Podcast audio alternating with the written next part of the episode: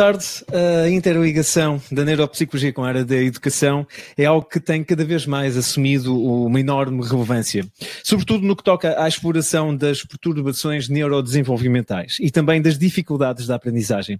A neuropsicologia tem dado um contributo uh, ímpar na compreensão das estruturas corticais onde os processos de aprendizagem ocorrem. Neste sentido, hoje vamos levantar um, um pouco o véu sobre esta interligação da neuropsicologia e da educação.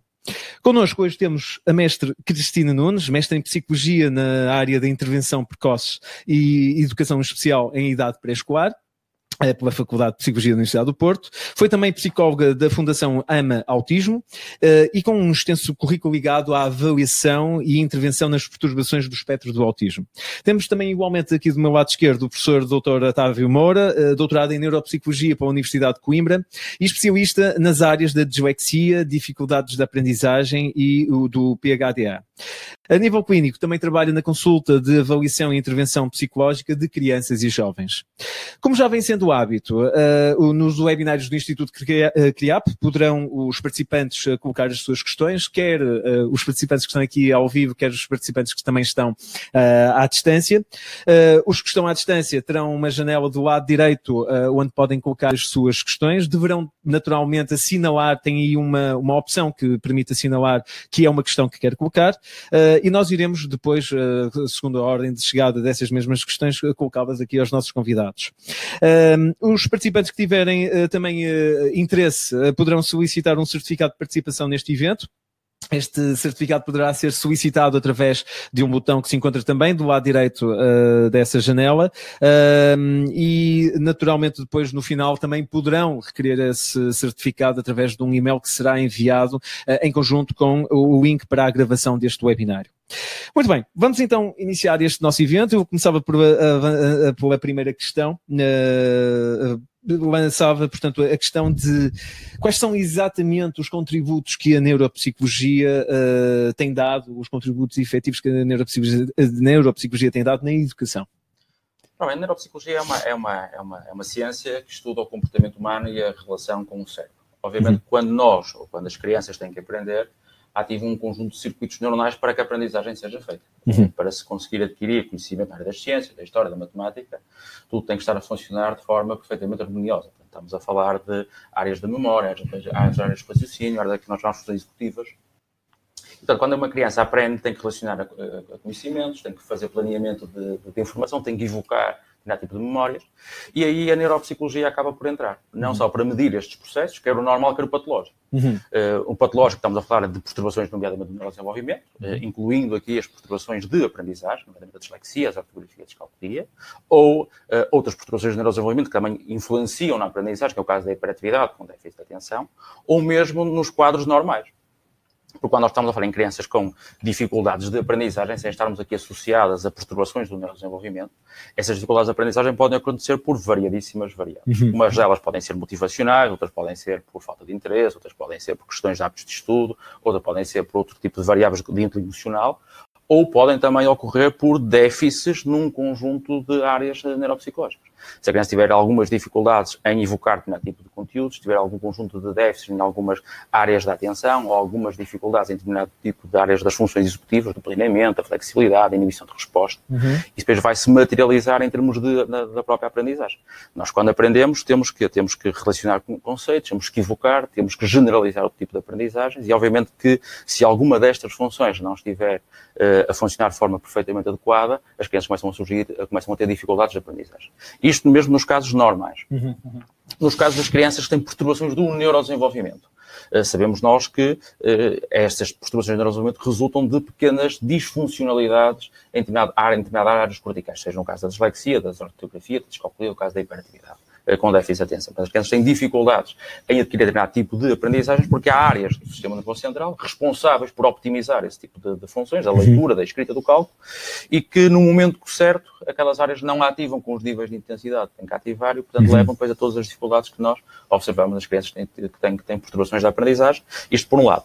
Depois, hoje em dia, as crianças também são referenciadas para a educação especial. Sim e depois penso que iremos depois falar um pouco mais sim, sobre isso. Sim, sim. As crianças são referenciadas para a educação especial e num conjunto de, de perturbações que fazem parte da educação especial, uh, as crianças têm que ser sinalizadas uh, através dos chamados códigos da CIF, da Classificação Internacional de Funcionalidade. Uhum, uhum. Uh, e esses códigos da CIF têm as chamadas funções mentais e essas funções mentais incorporam muitas funções, não só, mas que incorporam muitas funções neurocognitivas, nomeadamente da memória, da atenção, das funções cognitivas de nível superior e, portanto, que muitas vezes encontram-se nesse tipo de, de, de perturbações. E importa, em alguns quadros de dificuldades de aprendizagem, não só mensurar as dificuldades de aprendizagem, mas também o que é que estará na base dessas dificuldades de aprendizagem, as diversas funções uh, neuropsicológicas. Naturalmente. Muito bem. Uh, uh, Cristina Nunes, uh, a neuropsicologia pode dar uma resposta credível uh, nas perturbações do espectro do autismo? Tem experiência nessa? Sim, sim sem dúvida, sendo também uma perturbação do neurodesenvolvimento, todas as alterações que o professor Otávio uh, acabou de referir estão também de uma forma ou de outra, uh, presentes na, na, perturbação do espectro do autismo. Um, são uh, crianças e jovens também um, referenciados normalmente para a educação especial, com necessidade de um, adequações muitas vezes uh, acentuadas em termos da educação. Portanto, não só ao nível da, da avaliação, como em termos de intervenção e das adequações necessárias uhum para um, a aprendizagem destes alunos com perturbação do espectro. Do eh, que ferramentas, da sua experiência, que ferramentas dentro desta área da neuropsicologia têm utilizado uh, que possam ser referenciadas? Uh, muito na linha das, das funções executivas. Uhum. Uh, penso que iremos falar mais à frente na banca. No, Sim. É um instrumento muito utilizado na avaliação destes alunos. Muito bem. Ok. Uh, Sr. Professor, uh, em que ponto está cá em Portugal uh, esta ligação efetiva da neuropsicologia com as dinâmicas neurológicas e que avanços tem proporcionado em relação à intervenção na, nas dificuldades da aprendizagem? Em Portugal, há, há, não só em Portugal, mas um pouco por todo, por todo o mundo, a neuropsicologia começa a, a ganhar relevância neste tipo de perturbação. Uhum. Portanto, é algo uh, que, que, é recente, portanto, em termos, de, em termos de, de, estudo de facto sistemático, é recente, apesar de termos já várias equipas de investigação e vários estudos publicados a nível nacional uh, relativamente à importância da neuropsicologia na área da educação. Uhum. Portanto, estamos a dar um passo, como acontece em outros países, a neuropsicologia cada vez uh, tem, tem tido mais relevância, porque começa-se a perceber que várias destas dificuldades, estou a falar na educação, mas podemos alargar para isto para outro tipo de áreas. Sim, mas sim. ao nível da parte da educação, sabe-se que muitas destas dificuldades de aprendizagem poderão ter, de facto, aqui uma componente emocional, uma componente motivacional, mas algumas delas não têm. Uhum. Uh, é, e estamos a falar que é nos casos das progressões, e às vezes até podemos ver isto num outro sentido, que é até nos casos de sobredotação. Sim, sim, sim. Uh, ou seja, as crianças sobredotadas uh, não implica que as crianças sobredotadas sejam sempre geniais num conjunto de áreas. Vezes podem ter claro. alguma desarmonia num conjunto de funções neurocognitivas. Podem ser uhum. excepcionais em dado tipo de áreas, mas depois terem algumas lacunas, noutro, no, algumas fragilidades no uhum. tipo de função. Portanto, esta, muitas vezes, a desarmonia faz com que, às vezes, as próprias crianças com sobredotação tenham dificuldades até em algumas áreas da aprendizagem, não sejam claro. sempre alunos de 5 nas diversas áreas. Uhum.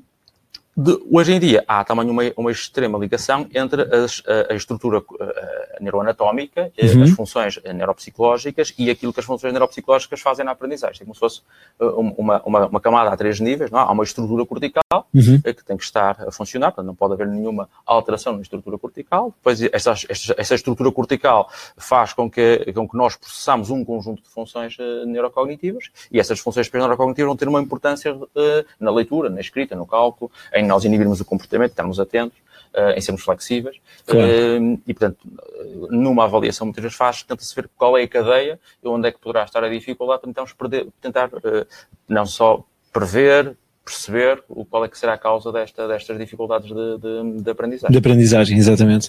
Um, na sua experiência, professora, um, eh, uma criança autista. Eh, passa para fora sempre aquela ideia que os autistas às vezes têm superpoderes uh, em algumas áreas. Mas também por outro lado também muitas limitações. Na sua perspectiva e tendo, atendendo esta ideia da neuropsicologia ser integrada numa avaliação e depois numa intervenção até que ponto é que efetivamente podemos articular aqui a neuropsicologia nestas crianças que, que são autistas e como é que pode ser feita esta, esta ajuda, digamos assim? Quando nós falamos em perturbação de espectro do autismo, nós falamos num, num espectro precisamente muito vasto. vasto um, e nós temos, de facto, uh, pessoas com perturbação de espectro do autismo com uh, dificuldades, nomeadamente cognitivas, muito acentuadas, até uhum. uh, situações em que, de facto, há efetivamente alterações ao nível. Um, de uma série de funções cognitivas, mas que de alguma maneira há outras que estão preservadas e até sobredesenvolvidas sim, sim. e, e aí claro. dá-nos a percepção dos, dos sobrepoderes que não são sobrepoderes, são claro. de facto um, funções uh, sobredesenvolvidas e, e, que acabam por nos dar esta uh, percepção. É óbvio que uma perturbação do espectro do autismo, um, e se calhar aqui falando no espectro, hum, no ponto mais ligeiro do espectro, em que nós temos estes alunos integrados uhum.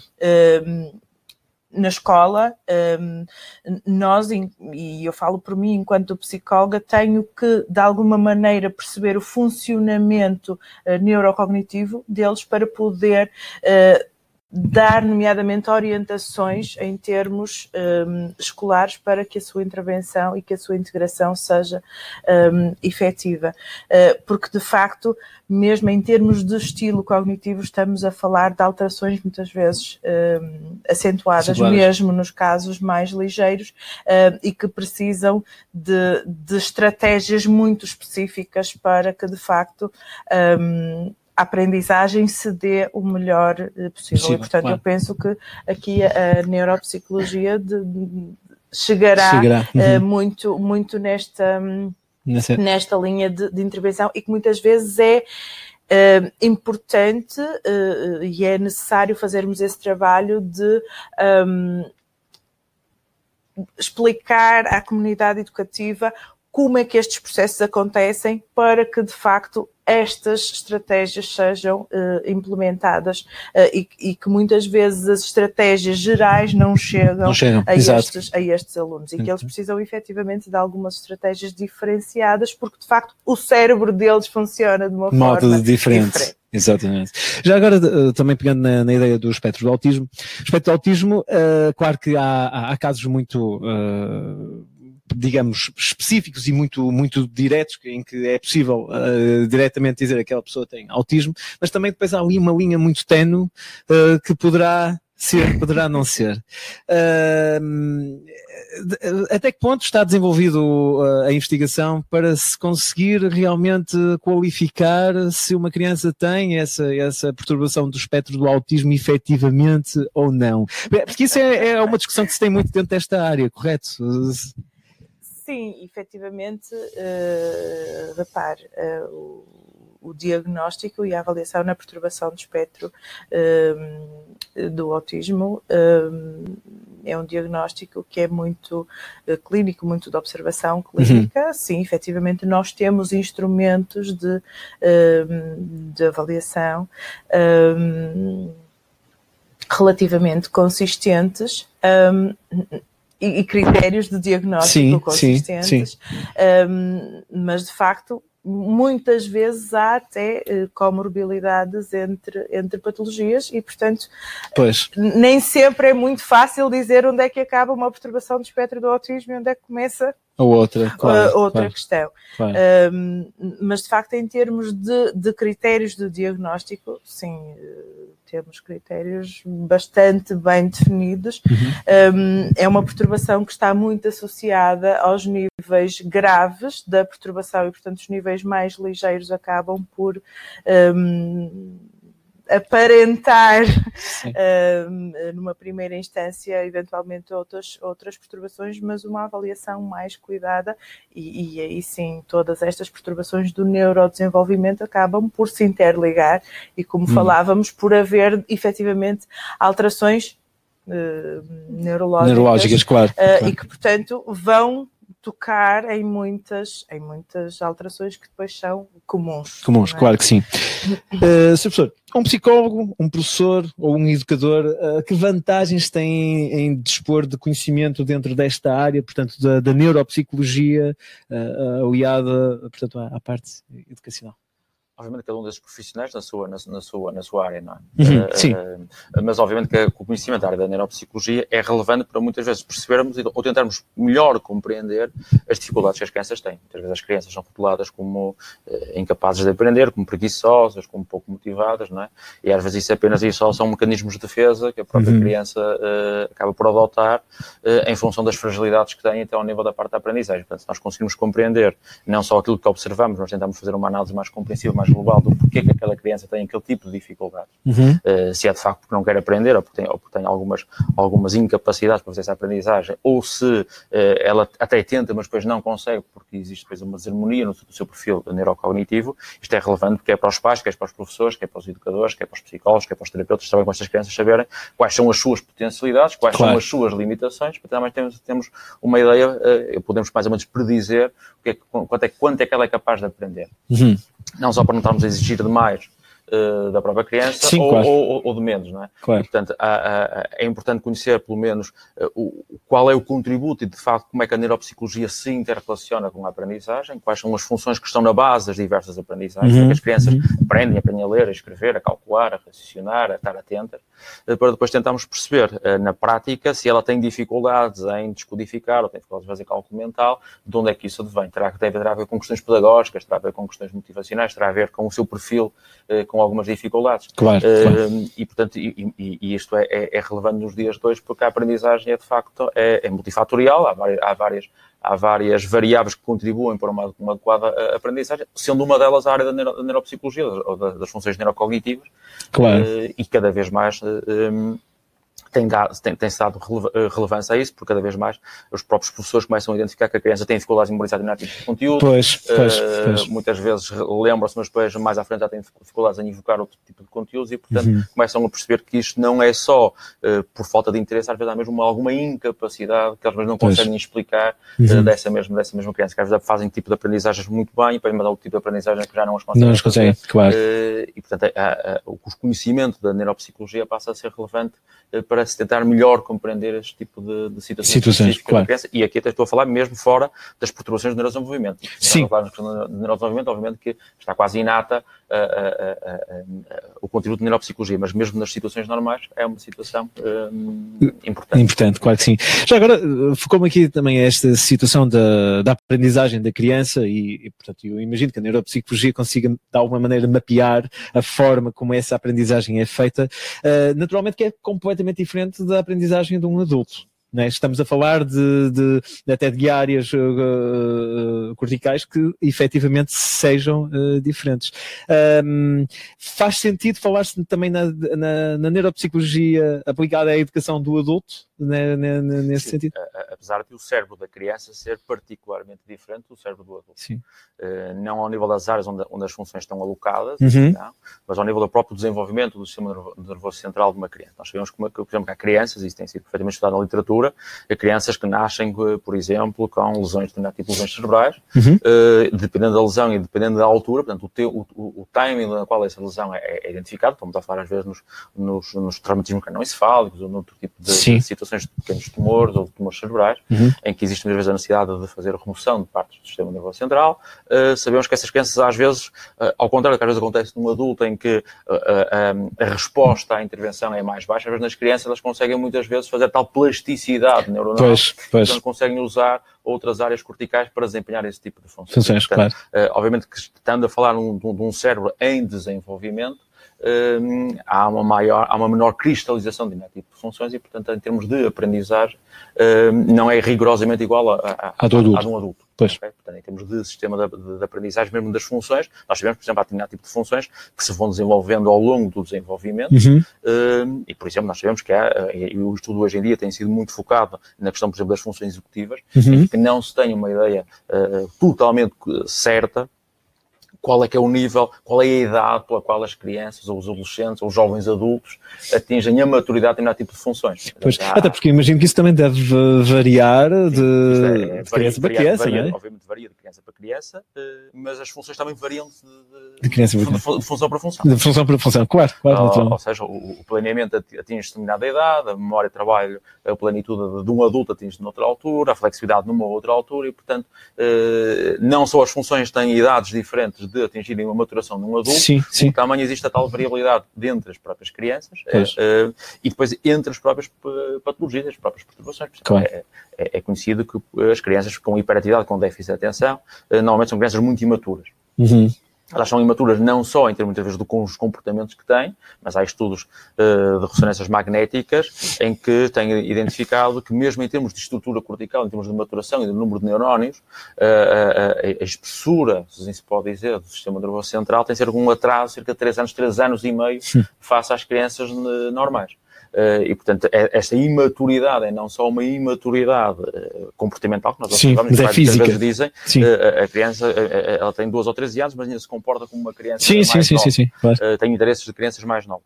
ela é não só observável do ponto de vista comportamental, mas mesmo do ponto de vista neuroanatómico, obviamente que depois parte da neuro, depende da claro. neurologia, portanto, esse tipo de claro. estudos, mas mesmo do ponto de vista neuroanatómico, nota-se que o desenvolvimento é um desenvolvimento mais lentificado em determinado tipo de funções, que depois se, se materializa nos tais comportamentos imaturos. imaturos. Muito bem.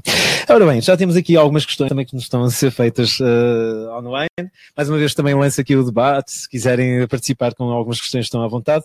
Uh, temos aqui uma primeira questão, uh, se calhar vou começar por esta, que é colocada pela Maria Inês Marques Gaspar ela questiona o seguinte: uh, é possível saber se a pessoa uh, é autista só na fase de infância uh, ou na fase adulta? Ou seja, basicamente aqui há, há, há, formas de separar essa situação.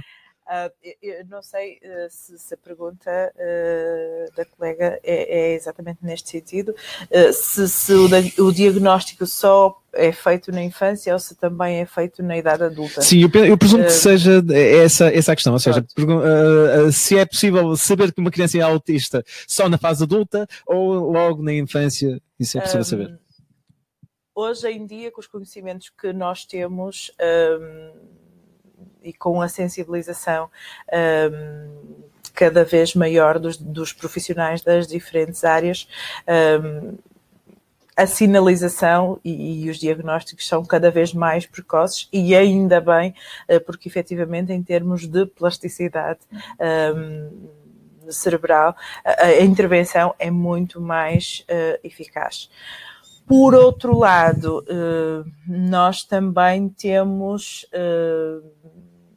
observado uh, muito, alguns adultos, ou, ou cada vez uh, mais uh, adultos, que não diagnosticados na, na, infância, e aqui estaremos provavelmente Sim. a falar do, do, do, do, lado mais ligeiro do espectro, uh, que começam a perceber que as dificuldades que sempre foram sentindo ao longo da vida, que provavelmente terão aqui alguma, alguma questão por trás, e sim também conseguimos uh, fazer ou, ou observar um, este diagnóstico Sim. na idade adulta. Claro está que é importante aqui um, um, uma história de desenvolvimento um, mais uh, bem contada uh, possível, porque de facto é importante essa uh, informação, mas sim, também é possível fazermos este diagnóstico, diagnóstico. Na, na, idade adulta. Muito bem. Tatiana pergunta-nos aqui, na vertente prática, poderiam indicar alguns exemplos para a estimulação do funcionamento executivo nas perturbações do autismo? Do autismo? na PE, desculpe. Uh, sim. Da, é, é, sim, é, é, é, é autismo. sim. Um, eu peço desculpa, Luís. Sim, a, a portanto, questão... a ideia será, na vertente prática, poder indicar alguns exemplos para estimulação do funcionamento executivo na, na PEA. Pronto, assim, as alterações que, que nós observamos uh, na, na, perturbação do espectro do autismo. Um, tem muito a ver com uh, a inibição da resposta, a flexibilidade cognitiva. Um, portanto, est estas questões são trabalhadas e articuladas em conjunto com todas as, um, as características sim, e, e, as dificuldades que muitas vezes um, encontramos na perturbação uh, do, do espectro uh, do autismo. Uh, a tentar pensar em estratégias sim, sim, sim. específicas. Um, de uma forma Teríamos muito, também pensar muito também muito no, cada geral. caso, não é? Pronto. Como nós temos um espectro muito vasto, uhum. uh, depois também é difícil darmos assim estratégias claro. uh, de facto tão, uh, tão gerais. Mas algumas das, por exemplo, haverá assim alguma estratégia que seja transversal às várias, às várias. Sim, nós, nós temos aqui muito, muita, muitas vezes a questão da, da, da rigidez, não é? Uhum. Que acaba por ser marcada e, e de facto é, um, é, uma questão que se observa muito na perturbação do espectro do autismo. As coisas terem que ser feitas sempre da mesma maneira, pela mesma ordem uhum. e de facto um, este comportamento tem que ir sendo um, trabalhado uhum. uh, nos diferentes contextos e sendo apresentadas formas alternativas uh, da criança uh, trabalhar. Por exemplo, estou a pensar num, num jogo, pegarmos Sim. num jogo, uhum. num jogo de mesa, e explorarmos diferentes maneiras de desenvolver essa atividade, porque senão uhum. a criança tem tendência a pegar na caixa do jogo e fazer sempre da mesma maneira, não é? Olhar para a, a, caixa para fazer a leitura de uma pista visual para o fazer claro. e querer fazer sempre daquela maneira. Então, num contexto de suporte emocional, irmos dando. Uh, outras alternativas, alternativas formas é. diferentes de fazer okay. a, a, mesma, a, a, mesma atividade. Mas esse, esse tipo de situação, essa, essa estratégia, eh, eu presumo que de alguma maneira também, ah, por vezes, possa criar alguns, eh, algum desconforto grande na, na criança, né, que está habituada dessa, dessa forma. Pronto. Isso até que ponto eh, é eficiente, é, ou seja, acaba por a criança acaba depois por se adaptar uh, facilmente, ou tem, traz naturalmente as suas dificuldades. É? Depende, é? claro que é assim. Uh, como, como disse, nós não podemos falar de uma estratégia isolada. Sim, claro, é? claro. Num contexto de inclusivamente maturação do próprio uh, do próprio cérebro e das próprias uh, de, da evolução das próprias características nós vamos trabalhando. É assim, há crianças com quem nós trabalhamos isto em poucos meses e há outras que se calhar levamos a vida toda, toda a tentar um, ou a ir trabalhando esses, essas situações. Uh, agora, depende de uma série de, de variáveis, é de facto uma perturbação Claro. Como as outras perturbações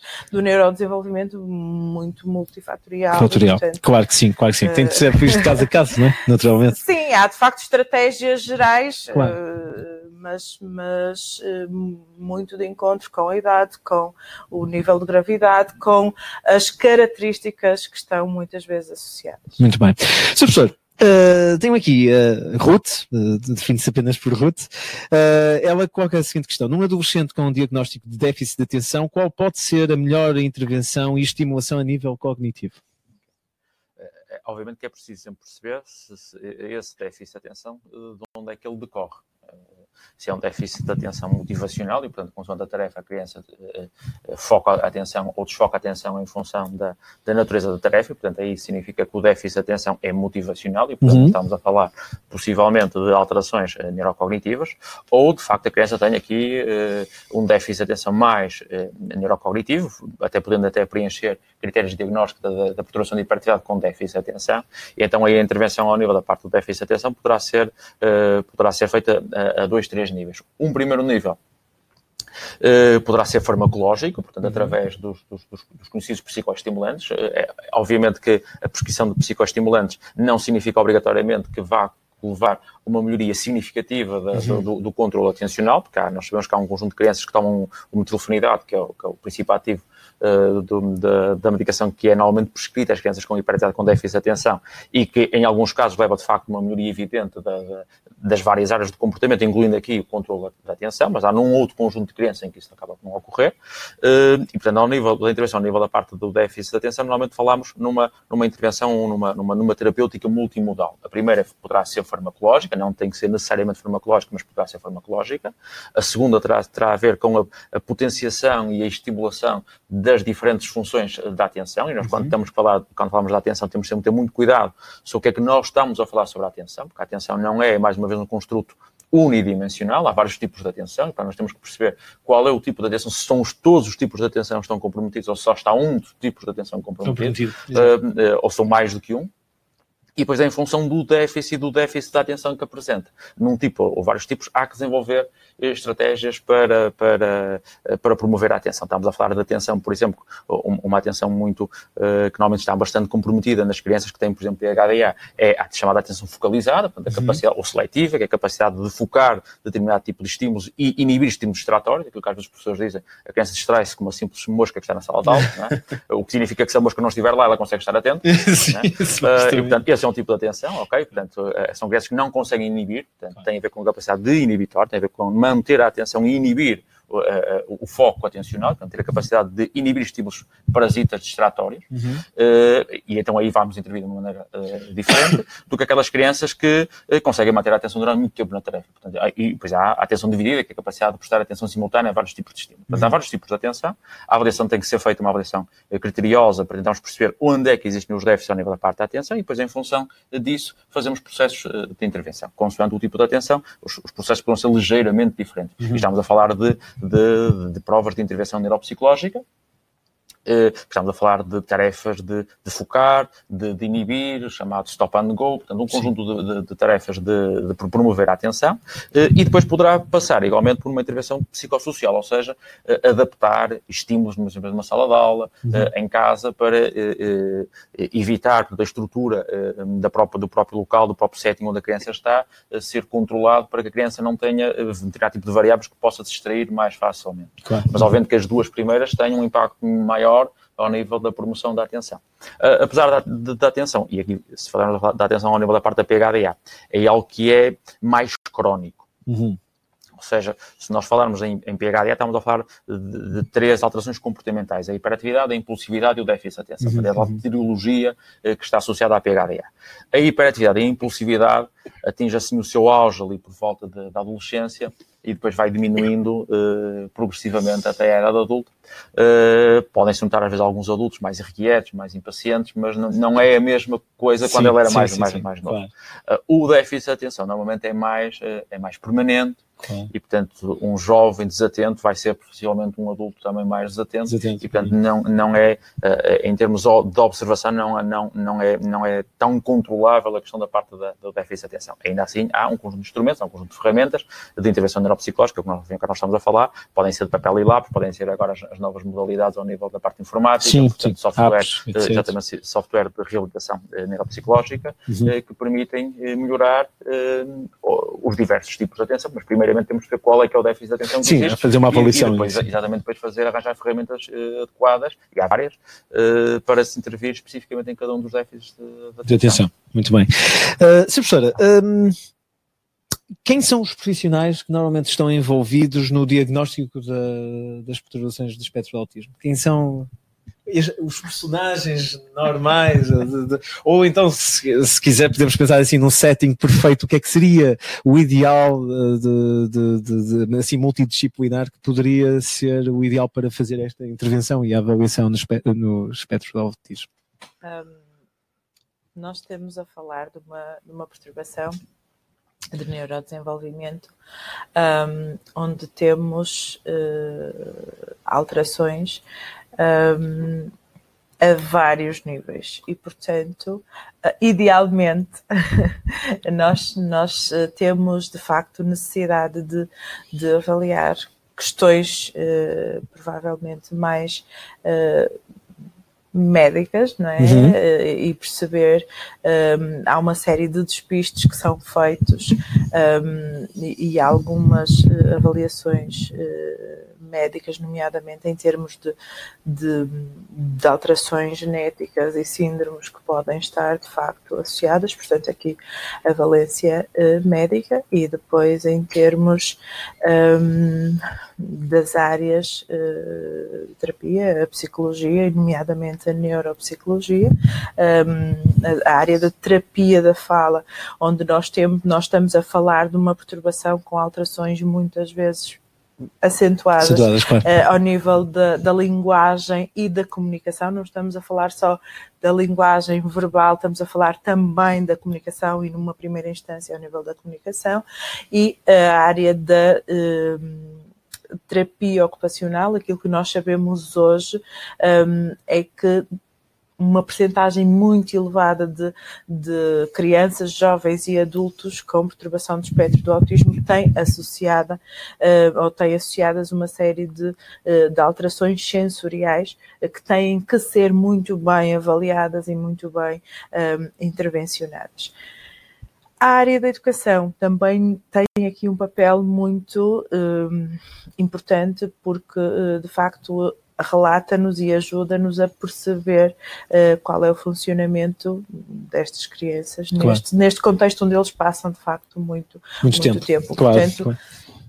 Eu diria que seria o mínimo, um mínimo indispensável, indispensável um, em termos de, de, avaliação que tivéssemos um profissional de cada uma destas áreas ou que pelo menos houvesse aqui interligação, interligação. entre estes profissionais, Muito porque bem. de facto é uma perturbação com uma afetação em várias áreas e que precisamos de, de, perceber muito bem, e aí para não haver os tais diagnósticos errados, claro, claro, claro. e perceber muito bem o funcionamento uh, destas crianças nos diferentes contextos, porque, nomeadamente, há também um, muitas vezes diferenças em termos do comportamento, aquilo que eu observo na minha, na minha sala, na, na clínica, claro, não é? Claro. Uh, acaba por muitas vezes não ser a totalidade do, do comportamento sim, sim, da criança claro. e, portanto, nós precisamos de, de, conhecer este comportamento nos diferentes uh, contextos, contextos. E, e, hum. ouvir os pais, não é? Claro, Porque também claro, nos trazem, de facto, uh, informação francamente uh, relevante. Portanto, os pais não sendo técnicos Sim, são claro, claro. Um, Mas passa com eles há algum um tempo. Um interveniente claro. fundamental nesta, nesta questão do, do, da avaliação e depois da, da intervenção. Muito bem. Ora bem, temos aqui um caso prático prático colocado por, eh, pelo nosso participante uh, Nuno Martins. Uh, ele questiona o seguinte: quando observamos uma criança e denotamos que a mesma apresenta uma consciência fonológica apurada, contribuindo para o automatismo da leitura, porém na leitura expressiva escrita a mesma apresenta pouca precisão ortográfica, falta de estrutura e planeamento na, organi na organização de um texto e até mesmo expressar os pensamentos de forma confusa, quais são as áreas neurocognitivas que estão comprometidas? Obviamente que uh, uh, colega, essa, essa, questão está a perguntar mais ao nível da parte da ortografia, certo? Sim, eu presumo sim. da parte da, sim. da ortografia. Sim. Uh, e partindo, partindo do pressuposto que a parte da consciência fonológica estaria, estaria penso eu, normativa. Sim, tem uma consciência fonológica apurada, sim. exatamente. importa, por, por um lado, perceber o que, o que, é que é isto da consciência fonológica apurada. Né? A consciência fonológica é, um, é, uma, é, uma, é, uma, faz parte do chamado processamento fonológico. Portanto, o processamento fonológico sabemos nós hoje que é, são os preditores principais ao nível da parte da aprendizagem da leitura da escrita, são as variáveis com mais sensibilidade no diagnóstico da dislexia, portanto importa muitas vezes perceber, quando falamos em consciência fonológica, como é que ela foi medida, não é? A consciência fonológica tem, tem estádios, Uh, importa perceber que, qual é a idade da criança e, e se a prova que foi utilizada da consciência fonológica é não é a mais ajustada para aquela faixa etária. Uhum. Quando estamos a falar em crianças em contexto já de aprendizagem formal da leitura da escrita, as provas de consciência fonológica mais, mais preditoras são as provas de manipulação fonémica. Uhum. Uh, obviamente, se nós aplicamos provas uh, de níveis de complexidade mais simples, no caso de rimas ou provas de segmentação, a criança vai não, não, poderá não sentir qualquer tipo de dificuldade, porque essas, esse tipo de provas eram, são provas que são mais optimizadas para crianças ou no início da aprendizagem, num, num contexto pré-escolar.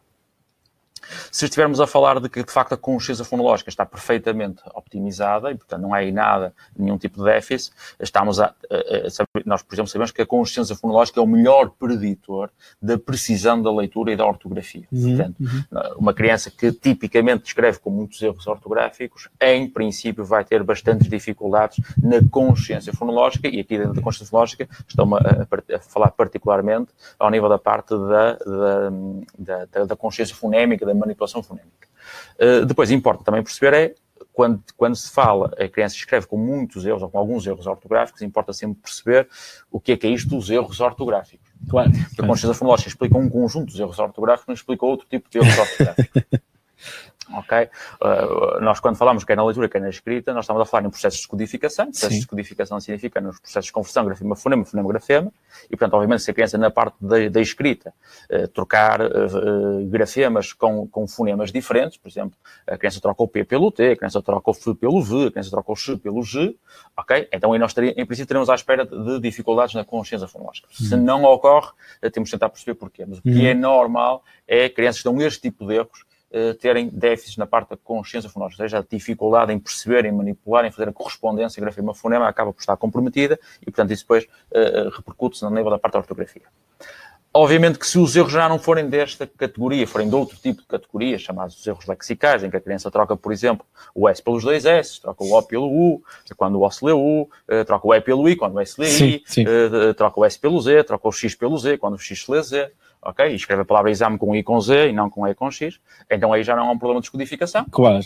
Porque a criança está, percebe que, que, que, na palavra exame está lá o fonema I e coloca lá o grafema I e depois o fonema Z e coloca o grafema Z, então aí descodificou corretamente e possivelmente aí a consciência fonológica também poderá eh, de facto estar normativa. É porque aí já não, já não apela para a consciência fonológica, apela já para outro tipo de competência. Tem a ver, tem a ver com, com, com, um, ehm, com memória, chamada memória ortográfica, o uhum, acesso a determinado uhum. tipo de memórias, uh, onde as palavras são todas representadas.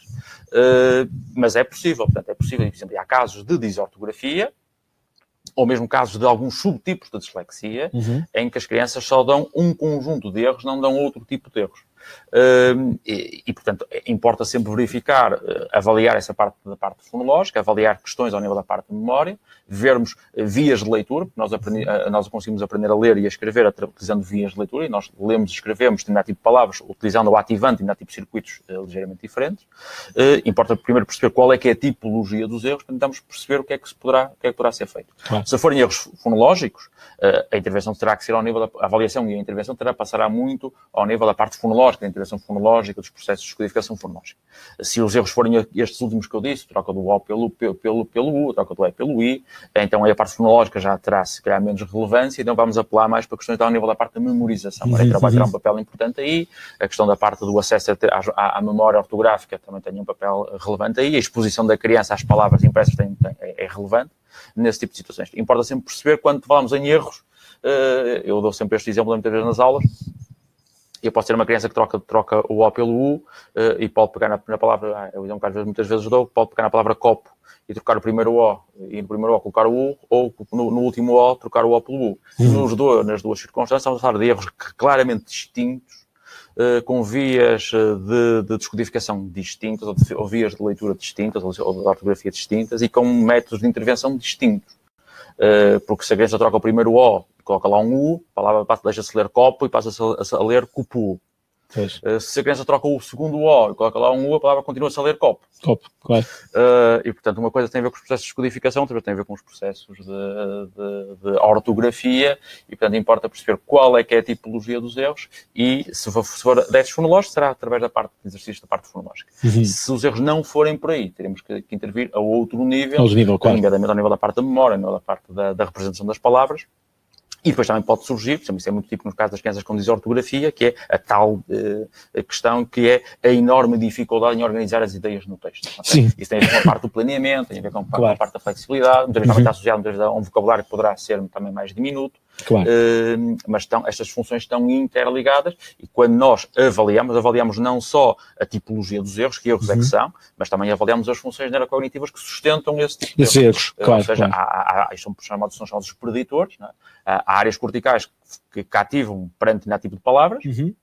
A gente não ativa sempre as mesmas áreas para ler uh, palavras diferentes, há, há, circuitos diferentes, há funções neurocognitivas que também explicam esse tipo de déficit, depois uhum. há aquilo que nós observamos. Então, temos que compreender os erros para depois uh, mensurarmos e depois estimularmos aquilo que é, que é, que é necessário. Obviamente, aquele, aquele exemplo que eu dei, da palavra copo com, com os dois ovos em sítios diferentes, dá para rapidamente perceber que apesar da criança fazer a mesma troca, se eu tiver aqui uma criança que troca a palavra copo, copo troca, troca o primeiro O e uma segunda criança que troca o segundo O, vamos intervir de forma radicalmente diferente. diferente. Claro, claro, naturalmente. Sr. Professor, hum, há formas de detectar precocemente uh, as perturbações do espectro do autismo? Isto é uma, é uma questão da Joana Catarina. Ela, inclusive, eu eu acho que se calhar é capaz de ser um bocadinho até atrás demais, mas uh, em ecografias pré-natais é possível uh, já haver alguma detecção ou qualquer coisa assim? Eu sei que existe alguma intervenção e detecção dos 0 aos 3 anos, isso sim, uh, mas mais atrás do que isso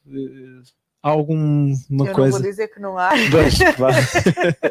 eu não tenho domínio sobre, Sim, claro, claro. Uh, sobre, sobre todos os, os, conhecimentos, não é? Uhum. Um, numa idade precoce, uh, no primeiro ano de vida, nós podemos ver já alguns precursores uhum. um, que nos podem um, dar alguma indicação um, de podermos ter ali alguma alteração de desenvolvimento, nomeadamente na, numa linha uh, mais dentro do espectro do autismo. nomeadamente, estamos a falar aqui das questões da intersubjetividade, uh, a capacidade que a criança tem de partilhar a atenção uhum. uh, com o adulto, aquelas primeiras interações sim, sim, sim, um, da criança uh, com, com os adultos um, significativos. Um, agora, nós nunca fazemos um diagnóstico numa fase tão precoce. Podemos, claro. de facto, identificar estes precursores, Sim. podemos fazer intervenção ao nível do desenvolvimento, um, mas o diagnóstico tão precoce é, de facto, aqui muito difícil. Até porque estamos a falar de alterações um, que com o desenvolvimento podem um, evoluir mais num sentido ou mais noutro e, portanto, eh, estaria a ser eh, muito falacioso. Aquilo que nós podemos observar é muito em termos da dos, dos, mecanismos primários da comunicação e da interação, sim, e aí sim. sim. podemos ver algumas alterações um, presentes nas crianças uh, muito pequenas, que poderão vir assim, a, a, a desenvolver-se no sentido de uma perturbação do espectro do autismo. Agora, uma perturbação do espectro do autismo tem que ter uma série de características claro, e de alterações claro, claro. Uh, em várias áreas para podermos falar efetivamente claro. numa perturbação uh, Até porque as crianças muito, muito novas também acabam por não ter uh, desenvolvimentos uh, lineares de, das várias capacidades, não é? E... Sem dúvida que o desenvolvimento nas várias áreas uh, não é linear, não é igual para todas as crianças. Uh, chegam-nos muitas vezes crianças sem linguagem verbal oral aos 3 anos e nós não podemos dizer que aquela criança Sim. tem uma perturbação de espectro do autismo, temos que perceber se tem mecanismos compensatórios de comunicação e de interação. Claro, claro. Um, e, e, portanto, claro que aos três anos é, é, é expectável que a criança já tenha uh, adquirido uh, alguma linguagem verbal, mas não é uma claro. condição sine qua non. Um, e sim, uh, nós somos seres sociais e Claro. um, muito, muito rapidamente, um, não havendo uma perturbação do espectro do autismo, a criança mais ou menos tende a interagir e a comunicar uhum. com o meio. Nos primeiros anos de vida é possível, de facto, observarmos aqui alguns comportamentos que nos poderão como eu costumo dizer, deixar com a orelha levantada para claro, claro. Um, uma possível alteração um, em termos da, da comunicação e da relação, que pode vir a ser ou não. Ok, muito bem. Um, nós também servimos aqui para, para esclarecer aqui algumas dúvidas, talvez mais simples. Um, Maria Inês Gaspar uh, lança aqui uma questão. Uh, o PHDA tem alguma coisa a ver com o autismo? Há a possibilidade de ligar uma coisa com outra? Eu não sei qual é. Posso responder, ou seja, um, a resposta é sim e não. Uh, porque, porque, uh, ou seja, a, de facto a PHDA é uma perturbação, ou é possivelmente a perturbação do neurodesenvolvimento mais comórbida, e portanto, é, ao contrário do que muitas vezes se pensa, a PHDA não surge normalmente isolada, surge em combinação com outro tipo de perturbações. Nós em Portugal não temos esse tipo de dados, mas dados, dados estatísticos internacionais demonstram-nos que cerca de apenas um terço das crianças com PHDA só têm PHDA o que significa que os outros dois terços das crianças que têm PHDA têm PHDA uh, cumulativamente com mais uma, duas, três ou mais perturbações. Uh, importa sempre perceber é quais são os fatores que estão na base. Obviamente, não, não dominando eu muito a questão da parte do autismo, mas as crianças com, com, com autismo muitas vezes podem ter ou apresentam muitas vezes comportamentos de impulsividade, comportamentos uhum. de hiperatividade, comportamentos de déficit de atenção, mas esse tipo de comportamentos podem estar associados à natureza uh, da perturbação em si e não constituírem uma nova perturbação à parte, uhum. que é tal hiperatividade com déficit de atenção. Contudo, uh, por exemplo, o próprio, o próprio DSM-4 e o DSM-5 são um pouco divergentes relativamente a essa, a questão da parte da, da, do autismo e da parte do sim, PHD. Sim. Se agora a PHD no DSM-5 é, está dentro das comodalidades e, portanto, tem que ser um diagnóstico diferencial relativamente a essa situação, porque, de facto, eles comungam um conjunto, um conjunto, de, um conjunto de áreas.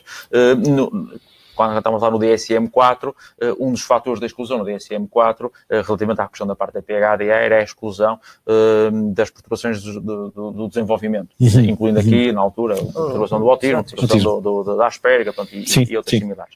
Agora, nós temos sempre que perceber é o que é que explica o que Estamos a falar de, facto, de duas perturbações diferentes, ou se o déficit de atenção, ou se a hiperatividade decorre da, da, da, criança ter dificuldades uhum. relacionadas com o autismo, ou outro tipo de situações. Eu dou um exemplo claro. concreto. Por exemplo, crianças têm algumas limitações cognitivas, uhum. têm atrasos cognitivos.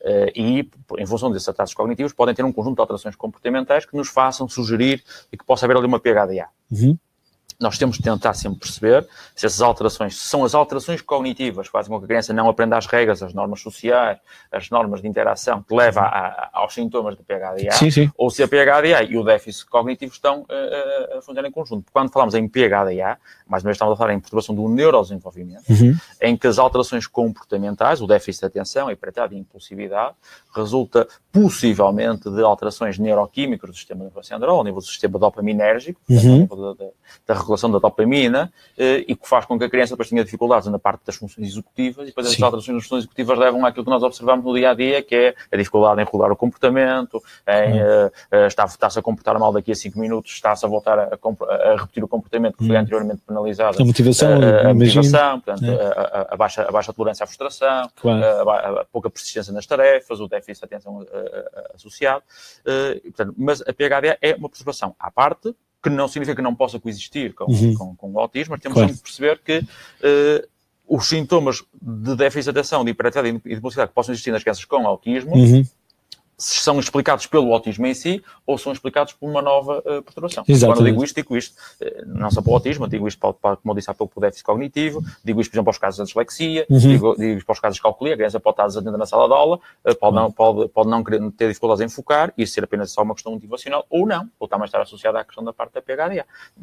exemplos concretos.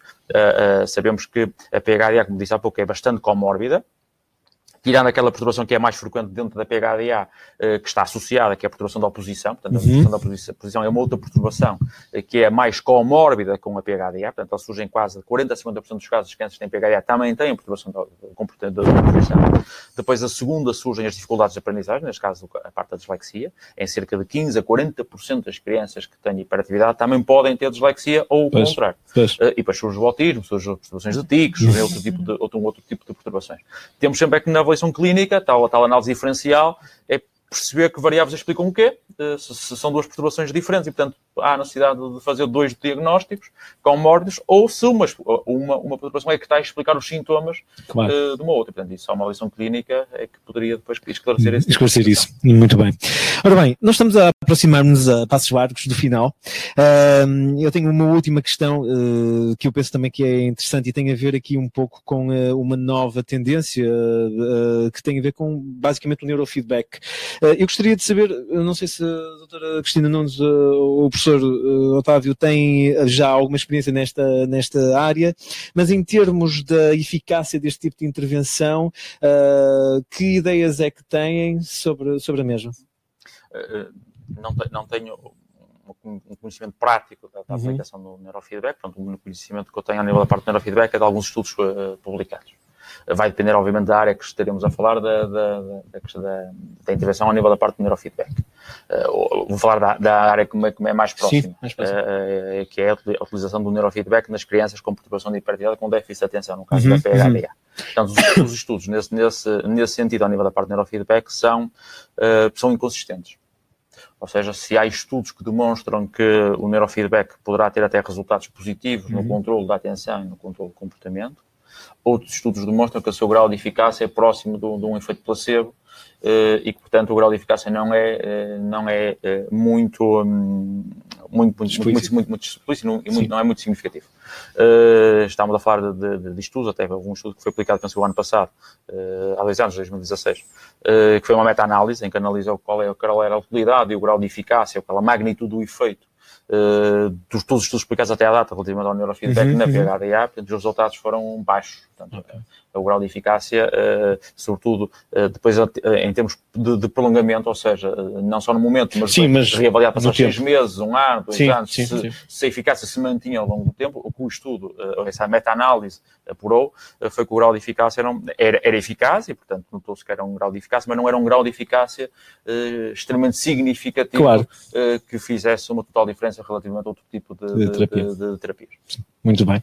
Eu não sei se a professora teve já alguma experiência nessa. Não, uh, tenho tido algumas uh, situações em que os pais recorrem uh, à avaliação, mas não tenho ainda de facto resultados práticos, práticos claro. só, só mais no sentido teórico e o feedback que me vão dando é no sentido de que a intervenção pode ter algum efeito mais Sim. na questão da desatenção, desatenção. Do, sim, sim, sim, do, comportamento mais hiperativo, mais do que propriamente nas características uh, centrais da perturbação do espectro do autismo. Claro. Mas, mas, isto sem, de facto, muito fundamento ainda claro, muito, claro, claro. Uh, muito próximo. Muito bem. Ora bem, chegamos então ao final. Uh, agradecemos a vossa presença, quer dos presenciais, quer mesmo de, de quem esteve à, distância. Uh, entretanto, uh, gostaria de referir aqui que o Instituto CRIAP terá dentro de, de, dos próximos semanas, digamos assim, das próximas semanas, aqui alguma oferta formativa direcionada a esta área, nomeadamente aqui a pós-graduação em intervenção multidisciplinar na perturbação do espectro do autismo, que estará, portanto, é uma pós-graduação que iniciará dia 24 de fevereiro aqui no no Porto, mas que também será uh, direcionada em live streaming, portanto, a nível nacional ou internacional. Uh, também a pós-graduação em intervenção psicopedagógica em contexto escolar, uh, também direcionada aqui no Porto a 19 de fevereiro e para Lisboa a 2 de fevereiro. E por último, a pós-graduação em intervenção psicopedagógica em contexto escolar para técnicos de saúde e educação, que será uh, também aqui no Porto a 23 de fevereiro e em Lisboa a 17 de fevereiro. Também resta-me referir que estará disponível depois para quem se inscreveu a gravação deste webinário, uh, para verem e reverem as vezes que quiserem. Também poderão aceder através da, do link que será enviado um, ao certificado, à possibilidade de requerer um certificado da presença neste webinário. E por último, referir que teremos um novo webinário de, uh, no dia 2 de fevereiro, já por ocasião do nosso décimo primeiro aniversário daqui do CRIAP e é direcionado à área de recursos humanos, pois se tiverem depois de interesse nesta área, terão, teremos todo o gosto em tê-los cá connosco mais uma vez. Uh, e pronto, e será apenas isto. Muitíssimo obrigado pela vossa presença mais uma vez. Até uma próxima e uma boa noite.